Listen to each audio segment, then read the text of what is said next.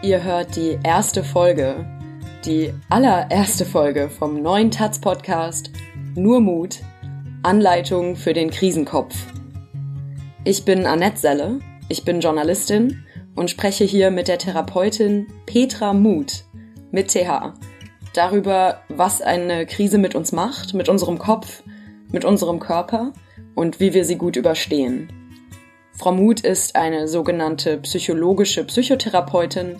Sie macht Verhaltenstherapie. Ihre Schwerpunkte sind klinische Psychologie, Organisations- und Arbeitspsychologie und Traumaarbeit. Sie hat eine eigene Praxis im Ruhrgebiet, hat lange Zeit stationär in Kliniken gearbeitet, macht das nach wie vor auch noch ambulant. Und heute reden wir über Krisenstress, was diese Art von Stress mit uns macht und übers Grübeln. Frau Muth, die globale Covid-19-Pandemie hat unseren Alltag zum Teil drastisch verändert und viele Menschen sagen, dass sie sich nicht mehr konzentrieren können, dass sie nicht mehr richtig schlafen können oder sie berichten von einer Gereiztheit, die plötzlich da ist. Ich würde das mal so zusammenfassen, die Krise geht den meisten ordentlich auf die Nerven. Ja, weil die Krisensituation ja Stress bedeutet. Stress verändert vielfältige Vorgänge in uns. Erstmal ist äh, Stress dafür angetan, dass wir aktiver werden, dass wir äh, die Konzentration auf einen Punkt bringen. Also normalerweise macht uns Stress erstmal belastungsfähiger, leistungsfähiger.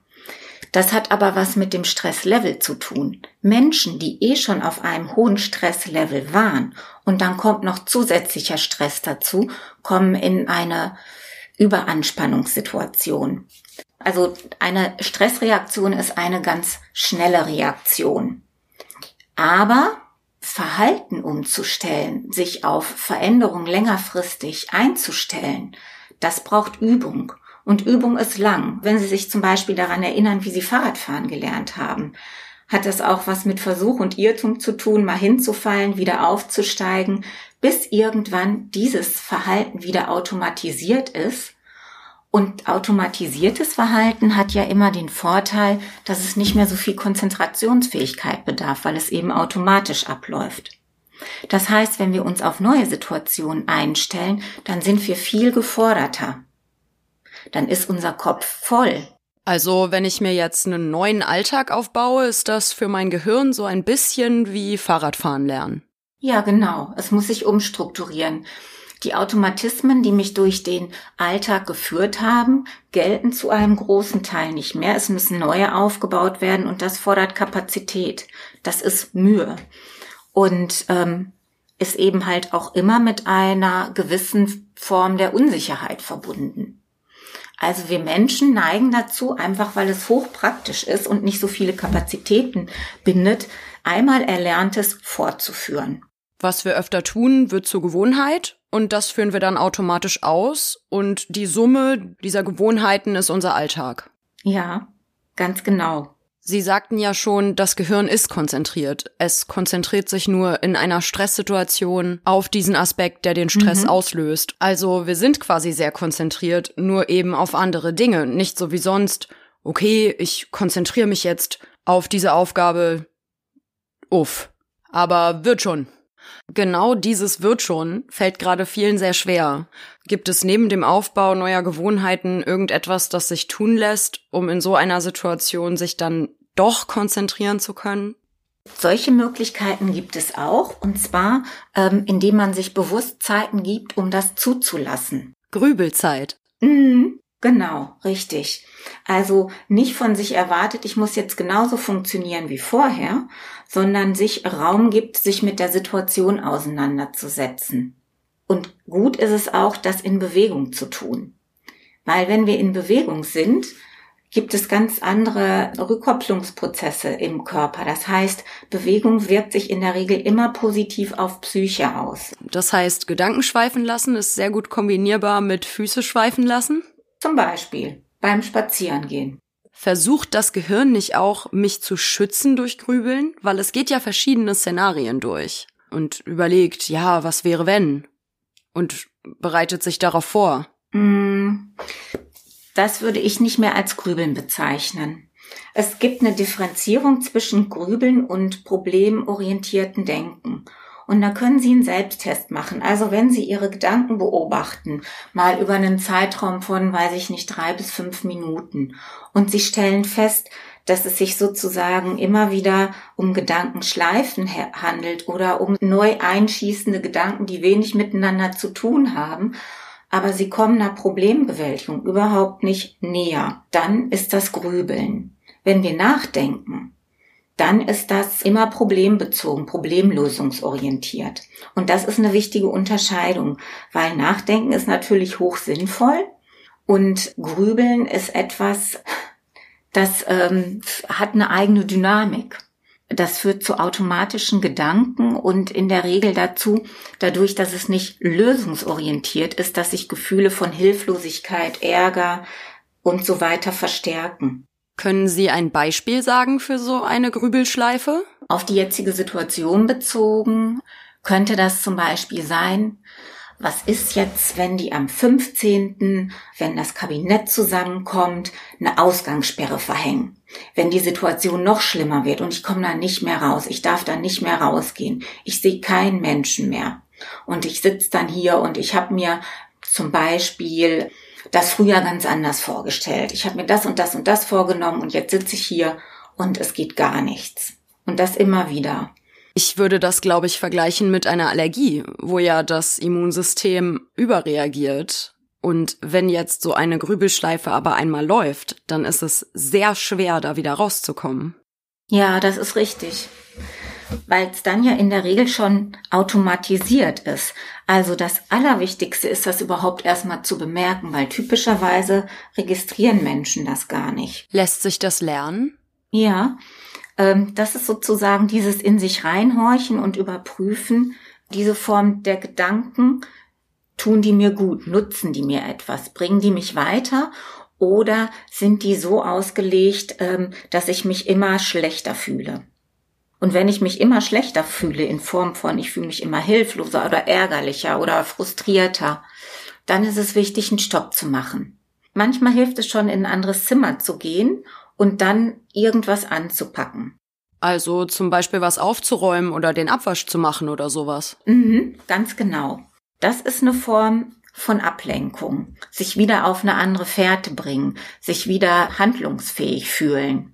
Was aber auch wichtig ist, sich nochmal auf eine Metaebene zu begeben und zu überlegen, was hat denn eigentlich dazu geführt, dass diese Gedanken mich so sehr beschäftigen? Was ist der Kern des Ganzen? Also brauche ich zum Beispiel eine Sicherheit, dass es in irgendeiner Form ich mit den Konsequenzen, die jetzt ein neues Überlegen, zum Beispiel Aufhebung des Kontaktverbotes, brauche ich schon eine Idee davon, wie ich damit umgehen kann, wenn das doch mal nicht so gut läuft, wie ich mir das erhoffe. Also wirklich auch auf Lösungsstrategien zu kommen, aktiv für sich zu werden. So dass ich dann sagen kann, ja Moment, ich denke da gerade wieder drüber nach, aber eigentlich habe ich mir ja schon überlegt, was ich mache, wenn das und das passiert. Genau, und damit können Sie einen Stopp setzen. Jetzt kann ich nichts verändern, aber ich weiß, ich werde in irgendeiner Form damit umgehen können. Als Mittel gegens Grübeln hatten wir jetzt einmal was Körperliches tun oder auch ganz simpel den Raum verlassen, einen Ortswechsel.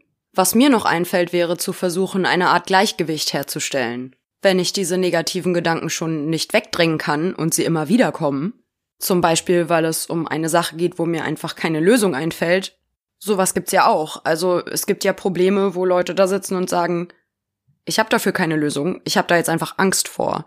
Und damit kann man ja auch umgehen. Also nicht indem diese negativen Gedanken ignoriert werden oder das weggeschoben wird, sondern indem eben ein Gleichgewicht entsteht durch die Frage, ja, aber was könnte denn passieren, so dass es gut läuft? In dem Sinne, ich habe jetzt zehn Minuten damit zugebracht, mir alle möglichen Horrorszenarien auszumalen und alles, was schiefgehen könnte, bildhaft vor Augen zu haben. Und in den nächsten zehn Minuten denke ich darüber nach, was alles Tolles passieren könnte. Ja, also ich würde auch gar nicht von Wegdrängen sprechen, sondern einen Umgang mit den grüblerischen Gedanken finden, um aus einem neuen Gefühl, einem gestärkteren Gefühl heraus, mich mit den zugrunde liegenden problematischen Gefühlen oder Ideen auseinanderzusetzen. Also das, was Sie im Prinzip mit Gleichgewicht jetzt ausgedrückt haben. Ja, da ist was, ne? Also die grüblerischen Gedanken, die entstehen ja nicht umsonst, weil die sind ja mit schwierigen Gefühlen verbunden und die brauchen Raum.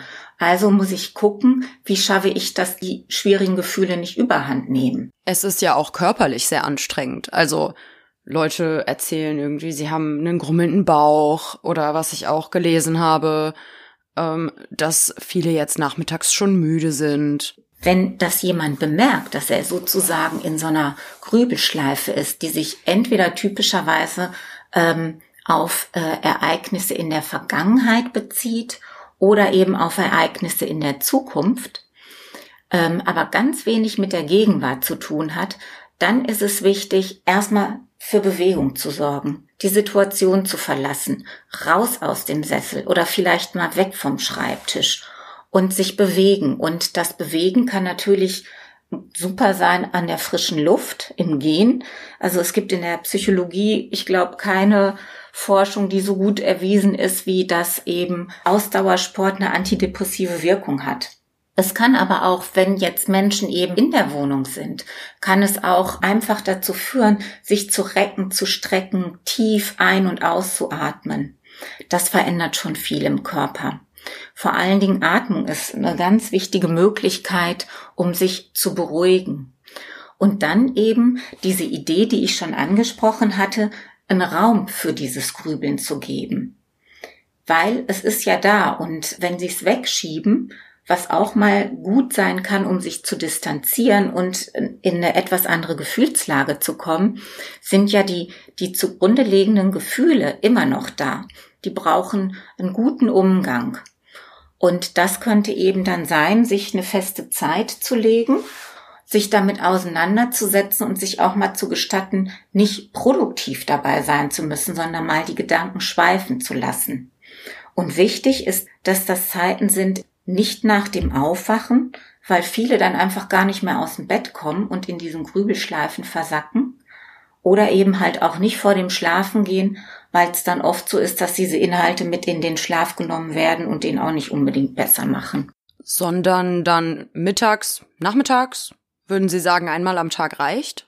Einmal am Tag ist gut bei Leuten, die wenig belastet sind. Die würden das, glaube ich, hinkriegen. Wenn Menschen feststellen, dass sie sehr in diesen grüblerischen Gedanken verhaftet sind, dann ist es besser, mehrmals am Tag sich kurze Zeiten zu setzen. Und es kann auch sinnvoll sein, sich da zum Beispiel seinen Handywecker zu stellen. Also wirklich bewusst diese Zeit einzuhalten und dann zu sagen, stopp und jetzt ist was anderes dran. Und sich vorher schon gut zu überlegen, was will ich dann machen. Und dann ist auch wichtig, nicht zu streng mit sich zu sein, sollten zwischendurch die grüblerischen Gedanken wiederkommen, wenn sie merken, sie sitzen am Schreibtisch und schweifen ab. Auch dann wieder zu sagen, halt, stopp, ich habe da meine Zeit, dann darf ich und jetzt versuche ich mich wieder mit dem auseinanderzusetzen, was da ist. Und wenn das nicht klappt, auch eine kleine Bewegungseinheit zum Beispiel zu machen und es dann neu zu probieren. Zum Beispiel aufzustehen und einmal eine Runde ums Karree zu laufen oder eine Runde durchs Büro zu drehen und sich dann wieder hinsetzen. Oder eben halt auch sich zu recken, zu strecken, mal ordentlich durchzugehen, weil Gehen entspannt unser Hirn enorm.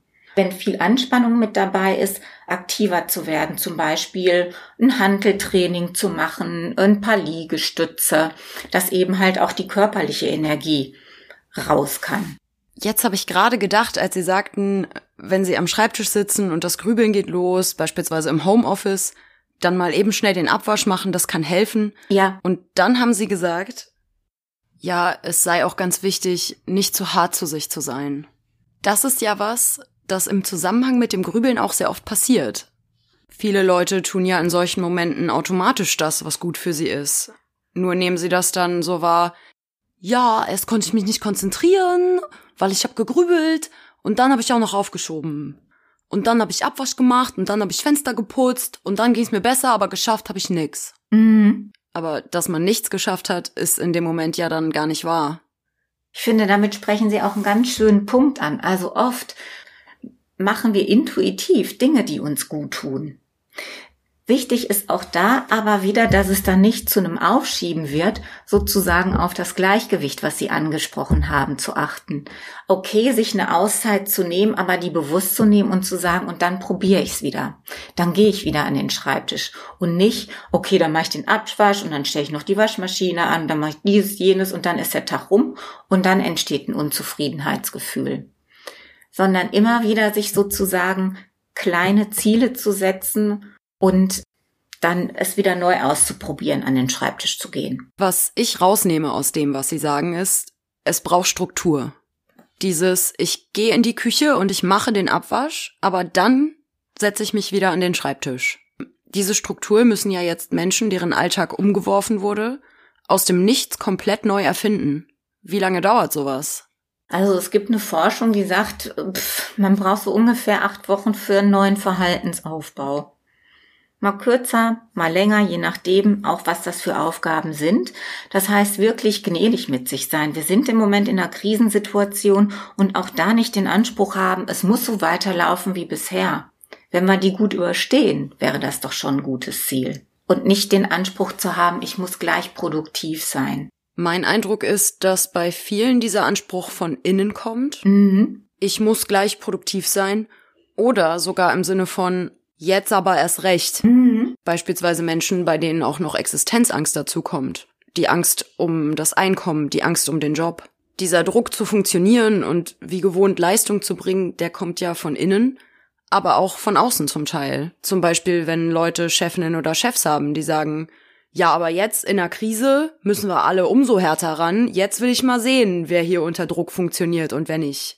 Mhm. Und ich erinnere mich da auch an ihre Worte, die Hauptsache sollte sein, dass man erstmal gut durch die Krise kommt. Das heißt auch, Ansprüche eventuell etwas zu senken, weil wir einfach auch Kapazitäten brauchen, um uns mit dieser neuen Situation auseinanderzusetzen. Das heißt, wenn Sie sich das vorstellen, ne, wenn wir dafür Kapazitäten brauchen, müssen die ja irgendwo herkommen. Das heißt, wir können noch gar nicht wie bisher funktionieren. Vielleicht klappt es bei manchen, die ganz gute Rahmenbedingungen haben, aber bei Menschen, wo mehrere Belastungsfaktoren aufeinander kommen, wird es nicht klappen. Und da geht es wirklich darum, bestmöglich durch die Krise zu kommen.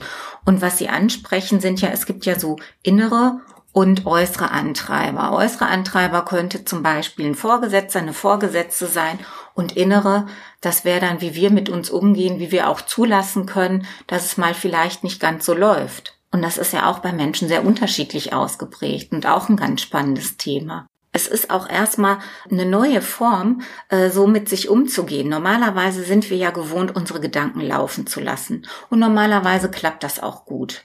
Jetzt geht es darum, da wirklich nicht zu streng mit sich zu sein und nach dem Motto, steter Tropfen hüllt den Stein, es immer wieder zu probieren und die Kleinerfolge zu sehen. Also sich da nicht so sehr auf die Misserfolge, Mensch, das klappt schon wieder nicht, ne, sondern auf das Ah und jetzt äh, hat's ein bisschen funktioniert zu konzentrieren das ist ja vielleicht auch was, das sich lernen lässt, mhm. diese kleinen Fortschritte überhaupt wahrzunehmen, weil das, was wir viel stärker wahrnehmen, sind ja die Sachen, die wir nicht schaffen. Genau, weil wir auch als Menschen darauf gepolt sind, die negativen Aspekte stärker zu beachten, weil das für unser Überleben viel wichtiger ist. Das führt natürlich dazu, dass Grübeln viel schneller entstehen kann. Und es ist eine Übung, den Fokus bewusst auf Positives zu lenken. Aber das ist auch ganz wichtig, ganz besonders in Krisenzeiten. Es gibt dafür ein ganz schönes Bild. Also man kann sich das vorstellen wie ein Scheinwerfer. Beim Grübeln geht der immer sozusagen in die Ecke mit den schwierigen, mit den negativen Aspekten und den bewusst umzulenken und sich vor Augen zu führen, was es auch an positiven, an unterstützendem gibt. Und das erleben wir ja gerade in dieser Krise, dass es ganz viel Solidarität und Unterstützung untereinander gibt. Das heißt, auch mit diesem Grübeln sind ja viele Menschen nicht alleine und es gibt auch Möglichkeiten dann wieder des Austausches, wie zum Beispiel jetzt hier dieser Podcast. Ich fasse nochmal zusammen. Das heißt, wenn ich merke, ich bin in einer Grübelschleife, dann kann ich gähnen, weil das ist sehr entspannend für das Gehirn, oder mich strecken, um in Bewegung zu kommen Liegestütze helfen. Es hilft, den Raum zu verlassen. Es hilft, sich mit einer kurzen Tätigkeit abzulenken, zum Beispiel den Abwasch machen oder irgendwas aufräumen. Es hilft, zu gehen, um den Block zu gehen, irgendwie in der Wohnung rumzugehen oder im Büro. Es hilft Ausdauersport ganz besonders gut. Und es hilft darüber zu reden. Und die positiven Gedanken. Viele schlimme Dinge könnten passieren, aber es könnten auch viele gute Dinge passieren. Und eben auch überhaupt erstmal zu bemerken, dass man gerade grübelt. Ich meine, das ist ja auch schon was Positives. Wenn ich das gar nicht gewohnt bin und ich schaffe es aber immer öfter, dass mir das auffällt, dass ich grübel. Das muss ja in den ersten Tagen, wo man das ausprobiert, gar nicht bedeuten, dass man das Grübeln immer beendet bekommt. Aber alleine schon sich anzugewöhnen, dass man das merkt. Ja. Gerade grübel ich. Siehste mal. Vor drei Tagen wäre mir das noch nicht aufgefallen. Das wäre dann ein Weg, den man gehen könnte. Ganz genau, das ist der allererste Schritt und daran sehen Sie schon, es sind sozusagen kleine Schritte, die aufeinander aufbauen und manchmal fällt man sozusagen auch wieder ein Stückchen zurück. Also es ist ein steter Prozess und der beginnt wirklich beim Wahrnehmen und beim Unterscheiden zwischen, ne, tun mir die Gedanken jetzt gut oder bringen die mich in eine Gefühlslage, die mir gar nicht gut tut. Das heißt Rückfälle, also dieses, oh, gestern konnte ich das und heute klappt's nicht mehr. Das ist total normal und gehört dazu? Genau, die gehören dazu. Und die haben ja auch wieder was damit zu tun. Nicht jeder Tag ist gleich. Wenn wir dann wieder bei den Belastungsfaktoren sind, es kann ja auch Tage geben, da kommen mehrere Sachen zusammen und dann ist es vielleicht umso schwieriger, dafür auch noch Energie aufzuwenden, bewusst zwischendurch nach innen zu gucken und zu überlegen, wie, wie gehe ich da eigentlich mit mir um. Aber es ist hilfreich. Das ist der Start. Das war die erste Folge vom neuen Taz-Podcast Nur Mut, Anleitung für den Krisenkopf. Ich hoffe, ihr konntet ein bisschen was draus mitnehmen, vielleicht sogar ein bisschen mehr. Die nächste Folge erscheint am Dienstag. Die Eingangsmusik ist von audionautics.com und ich wünsche euch an dieser Stelle noch ein wunderschönes Wochenende. Tut euch was Gutes, macht den Abwasch.